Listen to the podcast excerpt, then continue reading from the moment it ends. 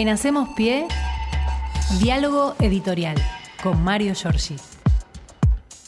Buen día, Mario, ¿cómo te va? ¿Cómo va, Fernando, Axel? ¿Cómo estás? Hola, ¿Bien? Mario, buen día. Acá acomodando trámites después de haber trabado la autopista un ratito, los muchachos con camión. Así que claro.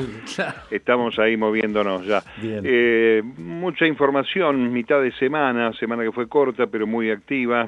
Hoy el presidente de la Nación, hablando del tema de la unidad y el frente de todos, va a estar con eh, dos que aplaudieron, este, uno como anfitrión, el otro como eh, asistente a la vicepresidenta el lunes. Estoy hablando del ministro de Hábitat Ferraresi y el intendente de Ensenada Mario Seco, como para marcar que la misma gente circula en el frente de todos, más allá de las divergencias, y va a estar en la Ensenada el presidente al mediodía entregando viviendas pertenecientes al programa Reconstruir en el municipio de Ensenada.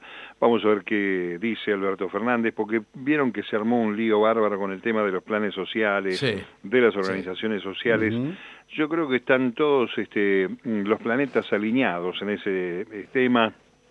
Creo que lo que señala Cristina Fernández va de suyo tiene que ver con la necesidad de que el Estado administre y controle efectivamente que lleguen a su destino los planes sociales y esa referencia que este medio crispó a personajes este, que estaban un poco silenciados como Luis Delía por ejemplo y otros eh, y por supuesto a Pérsico y el chino Navarro los responsables de Vita de Levita me parece que lo que está señalando este discurso, que ayer este, también hay que interpretarlo desde ese lugar, el rol que cumplen las organizaciones sociales, tiene que ver con la necesidad de seguir asistiendo a todos los vulnerables, no dejar desamparados, pero este, destacar que sin el rol del Estado, controlando, auditando, eh, siempre algún que otro vivo puede aprovecharse de la desgracia ajena en escenarios tan delicados como los que atraviesa la Argentina. Sin ir más lejos, este, hay que recordar que mm, Daniel Arroyo, que fue el primer ministro de Desarrollo Social, abrió un sistema de auditorías y el propio Navarro ayer, después de criticar a la vicepresidenta, reconoció que había alrededor de 10.000 denuncias en esa auditoría eh, vinculadas justamente con algunas irregularidades detectadas en la transferencia y la llegada de los planes. No, hay mucho folclore, hay mucho, este, mucha, mucho texto escrito criticando a las organizaciones, obviamente es pasto para las fieras de la oposición y los medios hegemónicos, sobre todo en el, en el esquema este de criticar eh, al tema planero y demás o la fábrica de pobres, pero lo cierto es que producto de la crisis del macrismo de 2019 más la pandemia, eh, hay muchos, este, un millón seiscientos mil creo que son los planes en este momento que este, están este, siendo necesariamente puestos en la mira. Hoy a propósito de este tema, el ministro Zabaleta se va a encontrar finalmente con la unidad piquetera, con el sector más complejo o el más este, crítico del gobierno, que son los que integran Eduardo Beliboni del Polo Obrero y Silvia Sarabia de Bar, eh, Barrios de Pie, que también tuvieron críticas, aunque en el caso del Polo Obrero, este, dicho por los propios integrantes, trascendió que eh, se tomaba un 2% de los planes para sostener eh, los proyectos de, bueno, marchas, este, contratación de ómnibus y demás. Claro. Así que es un tema para revisar, este, sin duda alguna.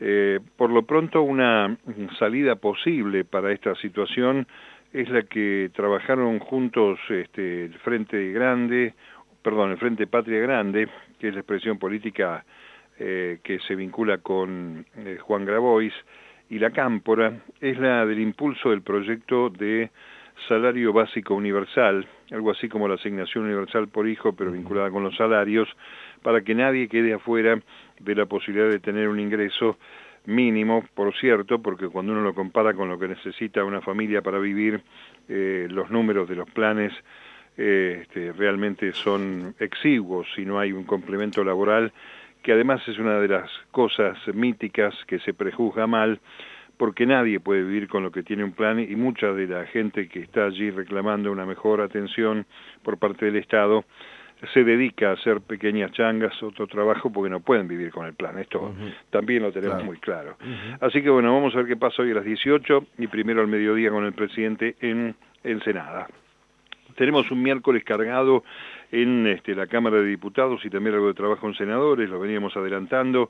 Hoy va a ir a la Comisión de Asuntos Constitucionales y Justicia, que se reúnen en un plenario eh, para el tema ley de la magistratura, el nuevo Consejo de la Magistratura, el ministro de Justicia, este Martín Soria, y el secretario de Justicia, Juan Martín Mena. No se descarta que haya, eh, más allá del tema puntual del Consejo de la Magistratura, esto que tiene que ver con algo que ya habíamos anunciado nosotros, y creo que lo hicimos la semana pasada porque los fiscales se lo adelantan primero los medios hegemónicos antes de que la justicia dictamine, que son los, este, los rechazos de la Corte Suprema de Justicia eh, realmente de terror, que se tomó tres años para este, señalar que la causa conocida como obra pública de la provincia de Santa Cruz no tiene sentencia. Tres años para decir que no hay sentencia y mm, devolverle a los jueces, recordemos que acá están involucrados los jueces de casación eh, Borinsky y Hornos, los visitantes de Olivos, de Macri, que mm, por obra y gracia de la acción de Comodoro Pi parece que van a quedar afuera de este, la investigación, que no había ningún tipo de este, compromiso en las visitas con el macrismo. Así que bueno, parece que Soria va a hablar de eso seguramente o va a hacer una crítica a los opositores cuando estos a su vez le refuten el proyecto de la magistratura. Que además es un tema que hay que resolver, porque recordemos que la magistratura se este, volvió a conformar con una ley derogada por el Congreso, otra de estas este, acciones trasnochadas de los cuatro impresentables de la Corte Suprema. Eh, se reúne, les decía, la reunión eh, también hoy de la Comisión de Industria y Comercio. Allí hay un tema que tiene que ver con las tarjetas de crédito, el horario de atención al cliente, este, la asistencia de una persona humana en el teléfono, este problema que creo que no este, ni hay nadie que quede afuera, ¿no? Compañeros de esto, cuando uno se quiere comunicar. El disquito este, y el robot que te atiende. Claro, este, una máquina a la cual uno no puede decirle más que lo que pide la máquina y este, siempre juega a favor, obviamente, de la empresa, no del usuario. Eh, también va a haber este, una información sobre las acciones llevadas a cabo por el Observatorio de Precios este, de insumos y bienes. Está el tema de alquileres. Hoy va a ser un día bastante movido en la Cámara de Diputados de la Nación. También va a ir Julián Domínguez, el ministro de Agricultura, porque también allí, como pasó esta mañana con los camiones, el tema de mm, suministro de gasoil eh, para este, la industria, para el transporte en general, es un tema que preocupa en este momento. Preocupa por dos motivos. Primero, porque hay mayor actividad económica y esto se ve mm, este, trasuntado en la cuestión industrial y también en la necesidad de utilizar el servicio de transporte eh, para este, la explotación este, agrícola ganadera, etcétera, de manera que allí hay una dificultad más allá de que eh, se haya permitido que la combinación biodiesel-diésel tenga rangos mayores de participación del producto de la plantita, pero por ahora tenemos una dificultad.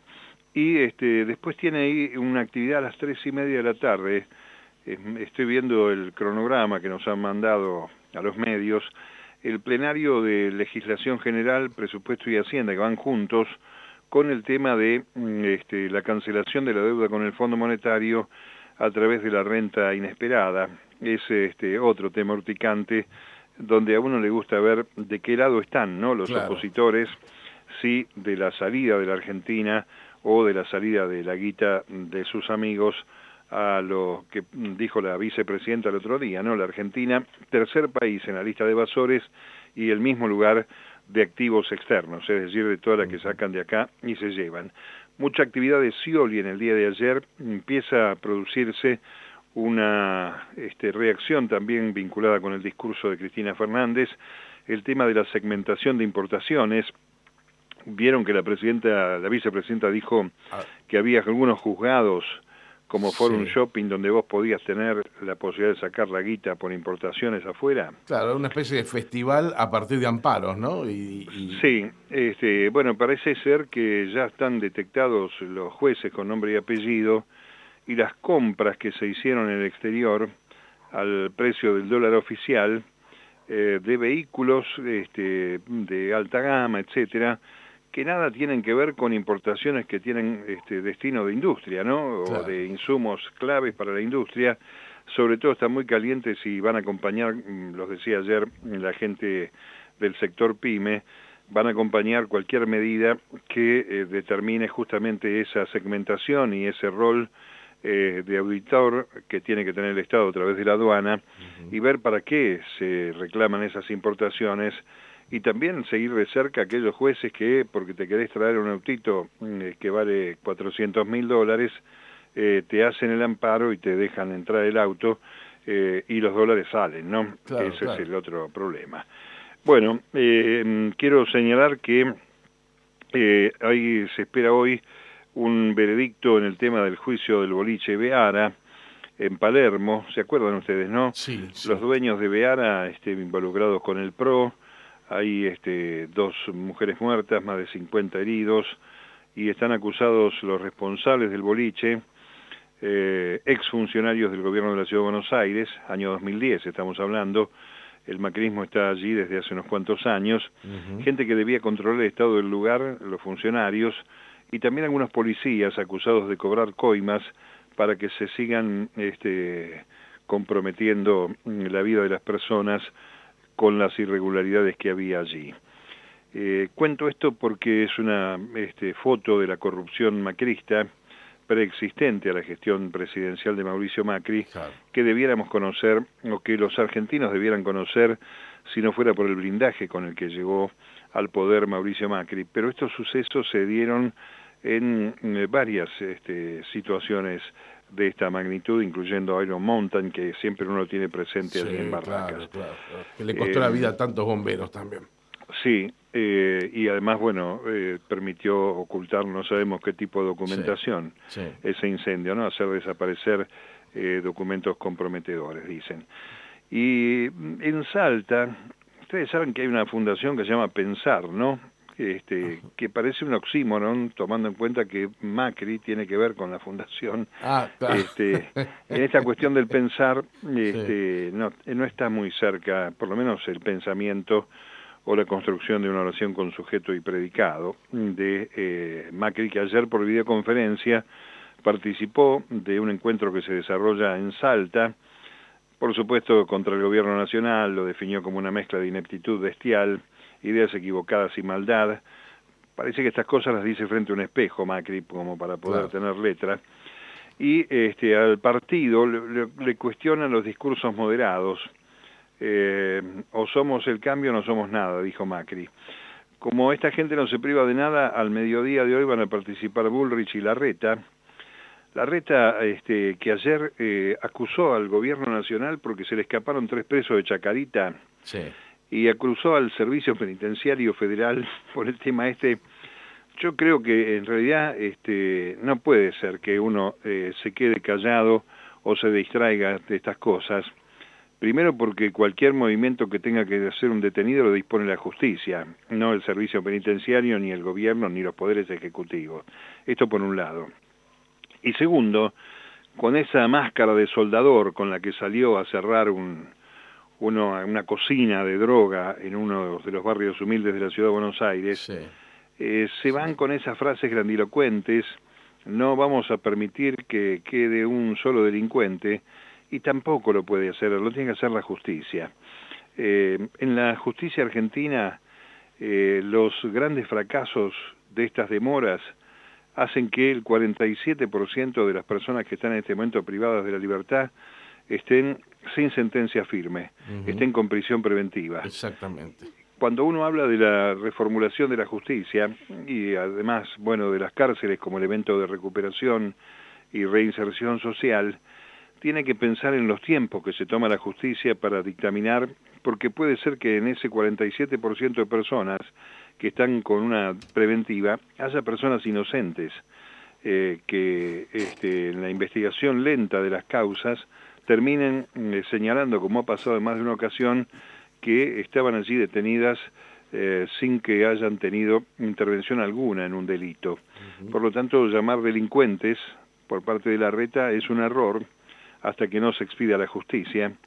Y segundo, que no es él el que tiene capacidad, a pesar que se mueren de ganas de reprimir con su policía, los responsables de evitar que se vayan eh, o no los eh, que, que, incurren en un delito a la cárcel. Y dicho sea de paso, con los recursos que tiene la Ciudad de Buenos Aires, podría tener su propio servicio penitenciario y sin embargo tiene que recurrir al Estado Nacional porque obviamente tampoco se han dedicado a trabajar en este tema a pesar de la coparticipación. Último tema para ir cerrando la charla de esta mañana del miércoles eh, hay una, eh, ya sabemos, lo sabe también este, Fernando, obviamente, que investiga por ese lado, que hay una enorme grieta histórica entre los gremios en la República Argentina. Quedó claro este, en, el, en el dibujo que uno puede hacer de la reunión de Avellaneda de la CTA del lunes, porque allí parte de la CGT, que conforma, digamos, una mirada más abierta, más progresista, menos antigua, que los Daer, los Acuña, estaban allí, estaba Pablo Moyano, estaba este eh, también este Santa María, el hombre de los sindicatos de porteros, estaba este también Omar Plaini de los Canillitas, que tienen un poco más de cabeza abierta que aquellas este, figuras que son las responsables de no haber eh, tenido mayores resistencias durante el gobierno de Macri, algunos incluso han negociado con ellos, de paso dicho, o sea, es otra de las críticas que le hacen a Pérsico y Navarro, eh, con algunas declaraciones durante el gobierno de Macri y de Vidal. Pero señalo que esta grieta está en este momento produciendo, en el caso del gremio o de los gremios, eh, que se dude sobre si se va a marchar contra los formadores de precios o si se hace alguna otra medida que todavía no tiene fecha concreta, como aquella histórica, poner la fecha de los años macrista, parece que acá también la CGT que planea realizar una movilización ante la suma de los precios para protestar no lo tiene definido. Eh, mm, dicen que mm, este, quieren ir a hacer esta marcha, pero no tiene fecha. Y este, justamente, ya que lo nombré, Plaini, este, que este, acompaña una iniciativa de Pablo Moyano, que son los que sí quieren ponerle fecha y hacer una marcha eh, mm, para ese núcleo de la CGT, obviamente eh, la salida, la recuperación de las calles, está vinculada también a algo que se dijo el lunes allí en el, en el marco del encuentro de la CTA, eh, y que forma parte también directamente de la interna del Frente de Todos, ¿no? ¿Qué hace la Confederación del Trabajo, la Confederación General del Trabajo, en defensa de sus representados eh, con relación a esta carrera interminable de salarios contra la inflación que parece imparable y que vive afectando los bolsillos de los trabajadores, ¿no? ¿Cuál es la toma de decisión?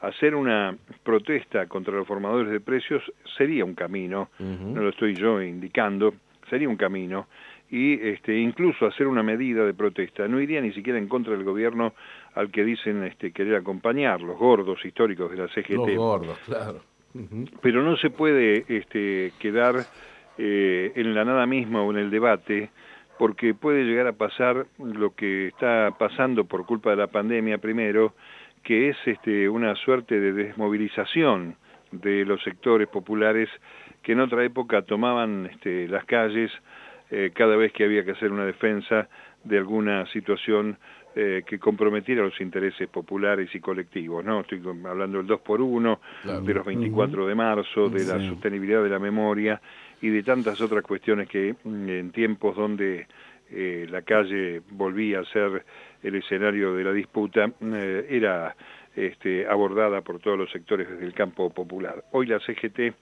se está metiendo en un debate que parece que no tiene salida y es posible que la corriente federal, que la CTA y que estos sectores de Moyano, de Plaini, etcétera, o, de este, la gente de la bancaria, eh, Palazzo, mm, vayan a salir a las calles sin perjuicio de que sigan esperando que la CGT o los dos cosecretarios de la CGT este, todavía no decidan qué es lo que quieren hacer.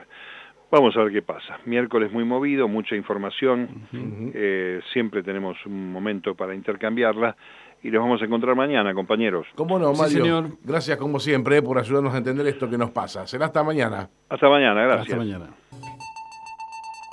En Hacemos Pie, diálogo editorial con Mario Giorgi.